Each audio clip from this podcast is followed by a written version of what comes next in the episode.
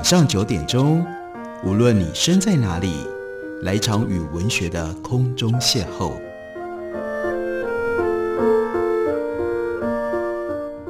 杨照谈书，邀您一同遨游文学世界，认识古今中外的经典之作。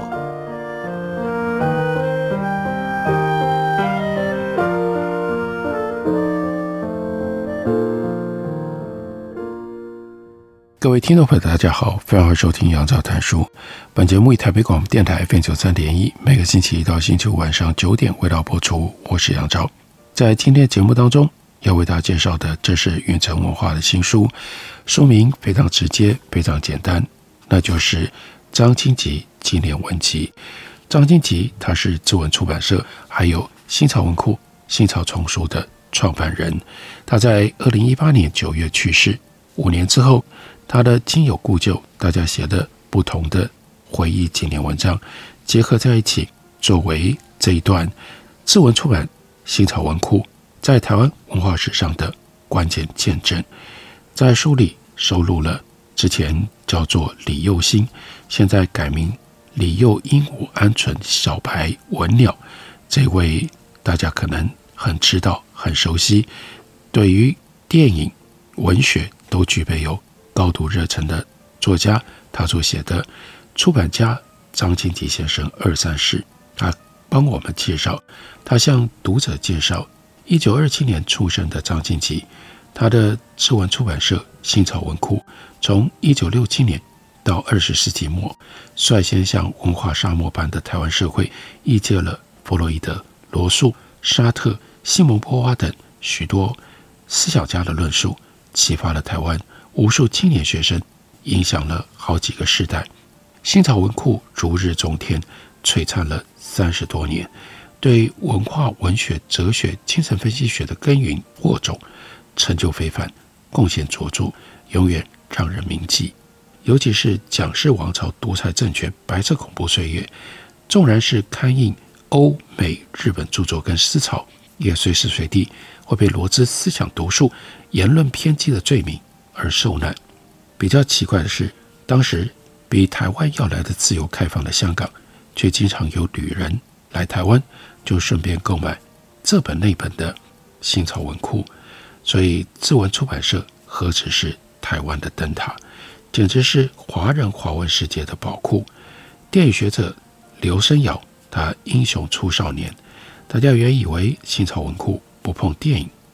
刘森尧却有本事让张清吉愿意把新潮文库拓展到电影艺术跟论述的领域。其实张清吉并非不理会电影，早先已经有曹永阳、周玉成或译或写有一些关于黑泽明、关于卓别林的书了。而刘升尧率先让新潮文库出版了他所译的《电影艺术面面观》，在封面上使用了雷奈。去年在马伦巴的剧照，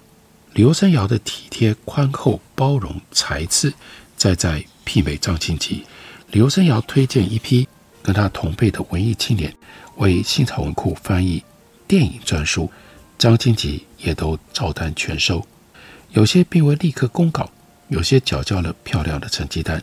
例如说，张伟南翻译了现代电影风貌，许祥熙翻译了电影剪辑的奥妙。另外，李道明跟他两位非凡同好黄汉迪、张启明，也都跟张静吉谈过出电影书的构想。罗维明的《电影就是电影》也在其中发光发热。以上这些电影同好都是学院派的理论家。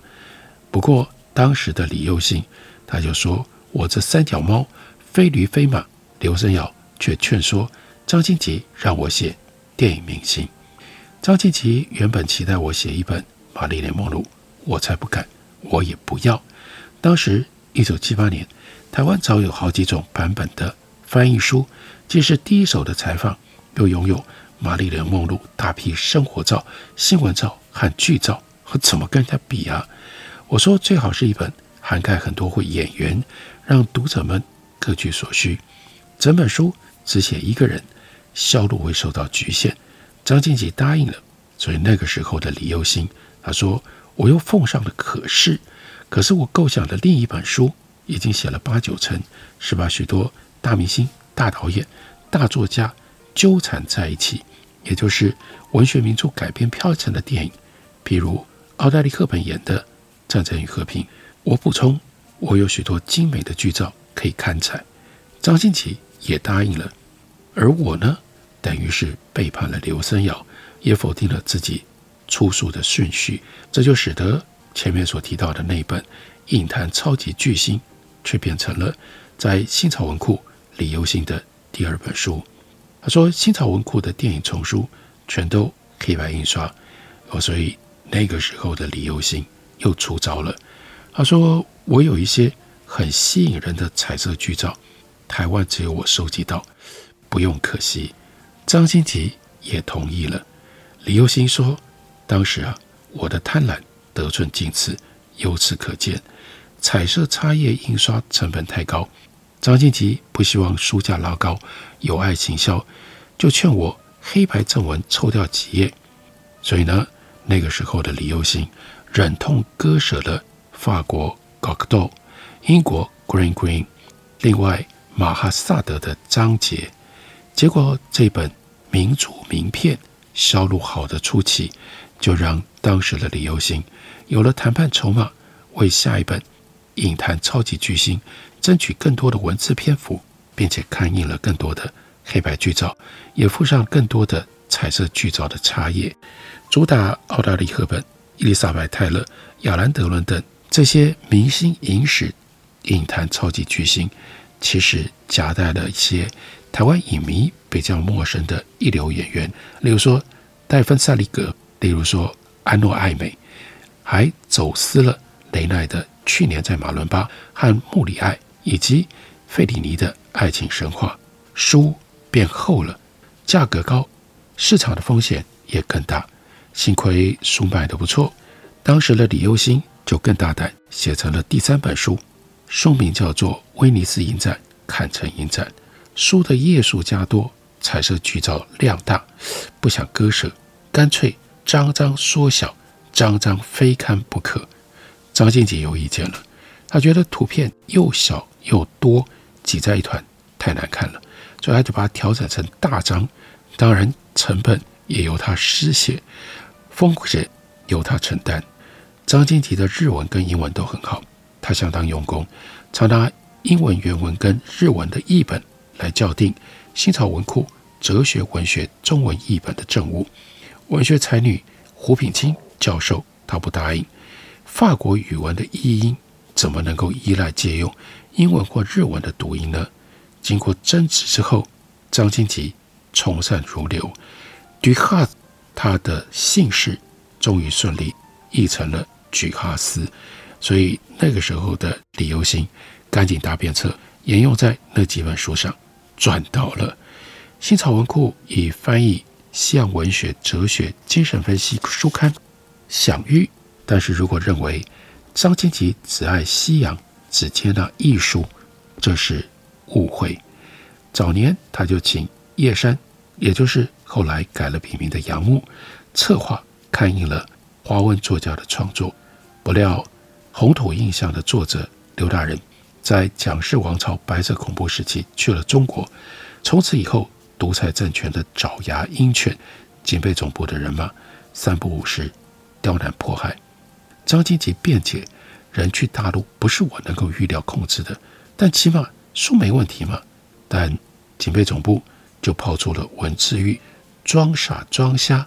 书名《红土印象》，红指的就是共产党。张欣琪强调书的内容。和共产党无关，但那批独裁帮凶找不到政治的茬，就说：“谁说小说可以描写男孩子打手枪还射精给大家看？你是在刊印色情书刊呢？”这番打击就使得张欣琪和叶山后来决定停掉了自文出版社的本土创作《新潮丛书》。这是以前叫做李又新，现在改名。李幼鹦鹉鹌鹑小白文鸟，他所写的回忆张清奇的文章。另外还有一篇文章是专门研究书籍收藏的李志明他所写的。他说，在那昔日物资环境匮乏、年轻人纷纷寻求精神寄托的时代，志文出版社新草文库，至于台湾读者以及书店众多爱书人的心中，就好像各地大街小巷随处可见的平民美食——台湾小吃，道地的古早味，用料饱满，菜色多样，而且价格实惠。李志明回想，似乎记不太清楚。当初开始阅读入手的第一本新潮文库是哪一本？很有可能是高中的时候在师大附中图书馆无意之间找到李泽洋翻译赫菲尔的《西洋音乐故事》，邵一强翻译的《音乐家轶事》，也有可能是赫曼·赫塞的《彷徨少年时》，或者是林医生翻译亚伯特·坎恩的《百鸟之歌》呢？他说这些书让我仿佛。醍醐灌顶，茅塞顿开，从此一头钻进了古典音乐和欧洲艺术文化的纸本世界。当然，也有可能是在重庆南路某一家书店的架上，意外发现了楚川白村的苦闷的象征。在好奇心驱使底下，尽管当时买了书之后不一定真的看得懂，但内心孤独、渴望求知的灵魂，隐隐约约铭记着书中的那一句。文学是苦闷的象征，当作口头禅是朗朗上口。台湾一整代，甚至是两代以上的读书人，他们都自己有跟新潮文库特别的记忆、特别的经验。张新吉先生就是新潮文库的创办人、经营者。我们休息一会儿，等会回来继续聊。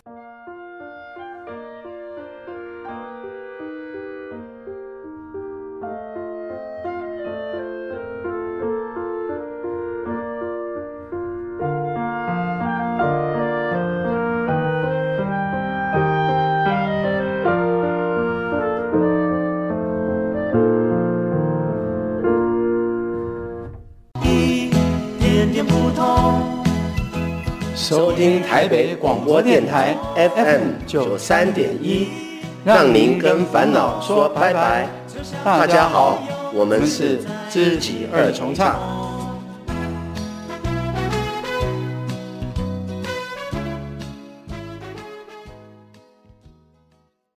心情放好轻松，有音乐陪伴咱每一天。用心关怀身边的人，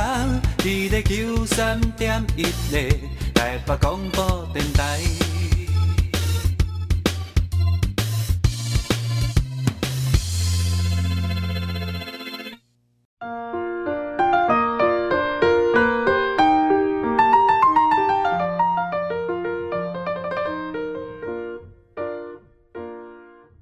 感谢你去收听杨照谈书。本节目以台北广播电台 FM 九三点一，每个星期一到星期五晚上九点，为大家播出到九点半。今天为大家介绍的，这是云禅文化的新书《张清吉纪念文集》。我们继续来看李志明对于张清吉和新草文库的回忆以及解说。他说：“大体而论，从过去到现在，主要包括志文、尔雅、洪范、纯文学、皇冠等等。”这些老牌出版社几十年来曾经发行过的文学书籍，俨然已经构成了岛内几乎所有新书店跟二手书店最常见也必备的风景。换言之，今天如果能有哪一家书店私藏书柜里没有摆放上任何一本新潮文库，或有哪一个曾经自诩为爱好文艺的老派读者，如果不曾读过任何一本志文出版社的书，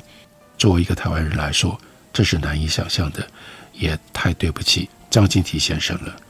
如果说印刷术是所谓想象共同体的重要媒介，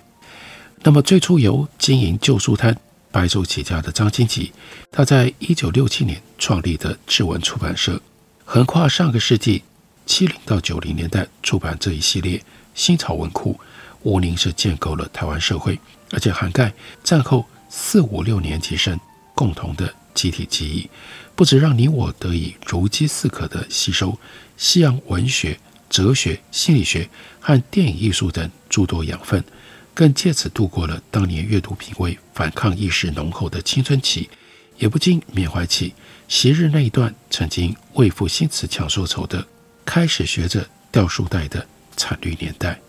当年一九六七年，刚从台大医科毕业的林汉哲，带着自己翻译的《罗素回忆集》跟《罗素传》手稿，去找张金吉洽谈合作出版事宜，从而促成了新草文库的诞生。最早的第一本十万字的《罗素回忆集》，也就变成了新草文库的奠基石，而且是台湾出版界值得大书特书的第一声号角。之后，林亨哲陆续引荐了医界的同学、外文系的朋友加入艺术的行列，相继投入翻译弗洛伊德、弗洛姆等精神分析学、心理学的经典，带领台湾求知若渴的青年进入浩瀚的书海，和世界不同领域的大师得以面面相觑、亲临教诲。回溯这段期间，在一九六零年代末、七零年代初。台湾岛内除了有一批精彩杰出的军中作家，在海峡两岸早期普遍冷战对峙的苦闷生活下，写出了大量优秀的现代诗、文学小说之外，同时也有像林亨哲这样，他做聚集一群热爱文艺阅读的医学系和外文系师生，凭着个人的兴趣从事译介工作，形成了台湾近代出版史上相当特殊的一道。人文风景，到八零年代前后，新潮文库逐渐更进一步扩展到影剧类相关书籍的出版，囊括了一批致力于电影艺术的名家，例如刘声尧编著《导演与电影》，电影人生；李幼新编著《威尼斯坎城影展》，男同性恋电影；黄建业写了《转动中的电影世界》，另外有廖雄祥翻译佐藤忠男的《电影的奥秘》。还有杜赞贵翻译法国评论家 Jean Mitry 他所写的作品里的电影艺术等，相较于随后在九零年代初期创生的远流电影馆系列丛书，新潮文库是开风气之先，迎来了台湾新电影运动风起云涌的时代浪潮。眷恋书源所在，直到多年之后，李志明说：“我才开始慢慢在旧书店里。”回头逐一收集这些旧版电影书，并且找到了曹永洋早期收入新草文库译自美国影评人 Donald Richie 的电影艺术黑泽明的世界。从一九六七年志文出版社创立，数量业已超过了五百号，这还不高挂早已绝版多时，由林亨哲和杨牧共同编选华人本土作家作品的二十四册新草丛书。另外还有六册的新草新刊，诚然是洋洋洒洒，包罗万有。如果将成套的志文丛书一字排开，这很壮观。这就是战后台湾翻译出版范围最广、影响也最大的民间出版者。有趣的是，回溯过去那个还没有版权概念的时代，由于台湾在一九八五年之前并未加入。国际著作权公约组织，所以当时书商普遍都在没有授权的情况底下，大量翻译了许多外国的书籍，广泛流通的民间出版物像是野草一般兴盛活络。新潮文库也因此留下了不少在中文世界罕见的译本，甚至有一些原本不太受到关注的冷门书，经过多年岁月淘洗之后，竟然一跃翻身而成为。某些爱书人士争相收藏的绝版珍本，其中近年来颇受一众读者热烈瞩目的是1979年由杨乃东翻译、列为新草文库编号二零二的波赫士所著的《想象的动物》。这本书原来是一九七五年波赫士和 Margarita Guerrero 两个人合作以西班牙语编撰的一册小书，内容罗列介绍。印度、希腊、埃及、巴比伦、波斯、中国等地所想象描绘的一百一十七种民间传说和文学作品里的奇幻动物。一九六九年，再由波赫斯的助手美国作家 Norma Thomas 翻译成为英文版，但因波赫斯认为书中的故事并非他自己的创作，以至于后来波赫斯所有出版的作品全集都没有收录。就只有当年新草文库意外保存了中文世界的唯一译本。另外，从书志学版本的角度来谈，除了早期这类非畅销的小众外文译作之外，志文出版社也不乏其他具有特殊意义、一般市面上较为罕见而重要的中文创作，显见意欲开创华文出版事业新局的企图心。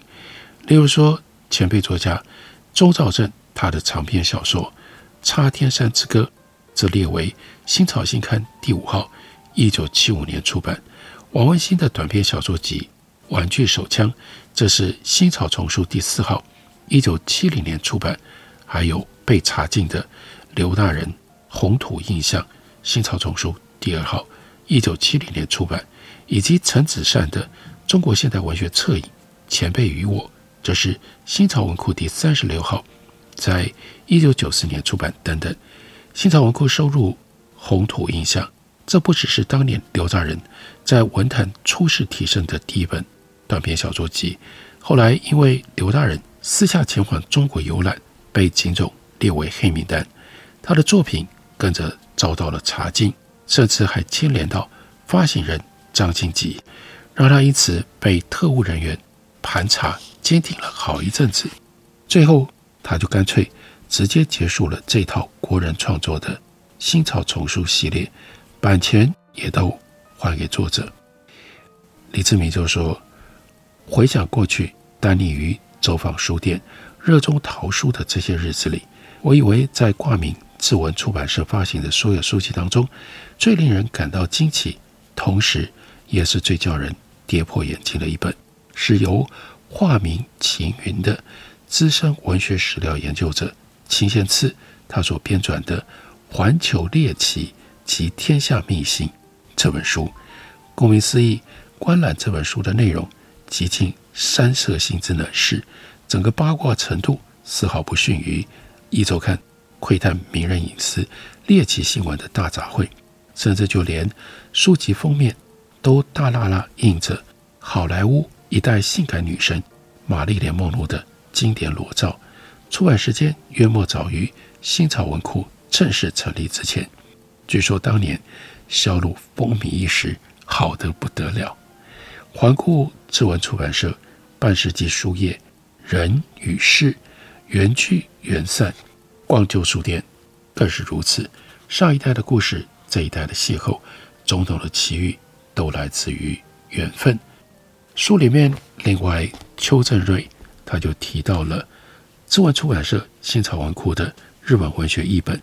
邱振瑞说，他们在华文世界发挥了很大的启迪作用。据张清吉先生在生前接受记者采访指出，新潮文库编号到五十几号的时候，开始着手日本文学和哲学书籍的翻译。曹永阳也加入了选书的工作。以当时出版资源跟条件来看，尽管起初只是精选集市的翻译，并不是系统性的全面看行，但有这样的出版计划，在当时的时空来说，殊属难得。进一步说，志文当时出版好书的善举，让许多不懂日语的读者受益良多。他们可能不知道，对一个爱好日本近现代文学、还没有学会五十音的人而言，坊间出版的日本文学的中译本。都是他们重要的入门书，更具有文学启蒙的意义。初学者透过这些文学读物，得到了激励，甚至走上了文学之路。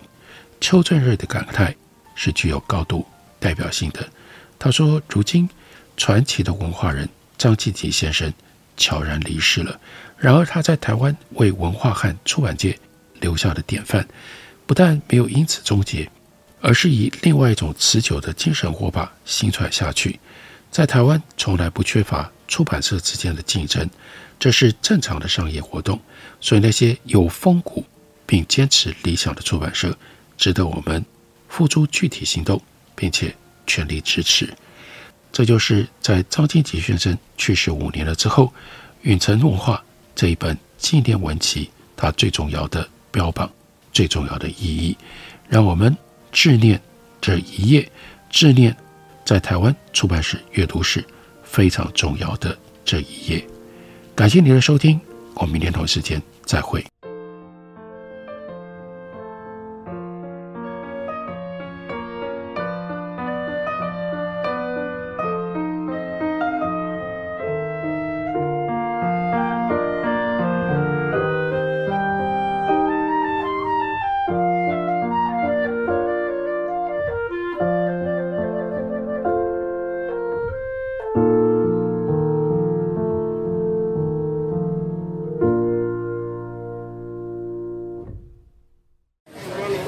好，欢迎光临，两位吗？两双塑胶筷子，两个塑胶碗。我要一杯大冰拿。先生，你的饮料好喽。一支吸管，一个塑胶杯，一个塑胶杯膜，一个塑胶袋。每年有八百万公吨的塑胶垃圾进入海洋，影响到生态环境与海底生物的生存。不再使用一次性塑胶用品，减速爱地球，从你我做起。